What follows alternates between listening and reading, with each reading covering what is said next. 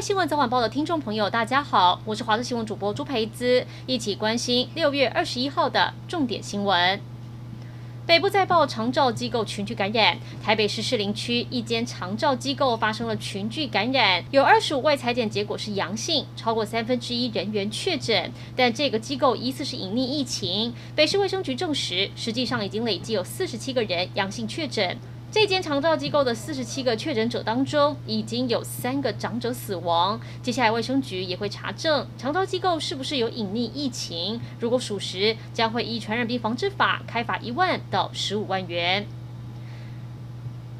最近疫情数字看似乎有趋缓，让很多人蠢蠢欲动，想要外出兜风透气。新北市就发生一起跑山对撞的车祸意外，地点在三峡台七乙线五点三公里处。二十号半夜，一辆红色自小客车驾驶跟朋友相约跑山，上山过程中因为想要超车，就跨越了双黄线飙速，对向下山的黑色轿车闪避不及，两车发生相撞，驾驶受伤被困在车内，场面看起来非常惊悚。整起意外也波及了后方来车。车随后，警方出动大型机具清理现场，目前伤者已经被送医治疗，警方也正在厘清相关责任。国军桃园八零四医院昨天爆出院内感染，新增九个确诊个案，当中两个护理师已经打过疫苗，却也确诊了。桃园市政府表示，疫情都控制在第九病房里，目前要先针对全院人员、跟病人还有陪病家属进行裁剪。今天一早，在国军八零四医院的急诊外，就已经有医护人员准备进行扩大裁剪作业，裁剪站的设置都大致完成。从昨天开始，国军八零四医院就暂停所有门诊跟急诊，病患只出不进。要等医院清零才可以恢复营运。我国派驻香港的台北经济文化办事处人员，因为拒绝签署香港政府要求的一中承诺书，现在被迫要全部撤回台湾。八个派驻人员的其中七个人，二十号已经搭机返台。陆委会主委邱泰三也会在今天举行记者会，对外说明。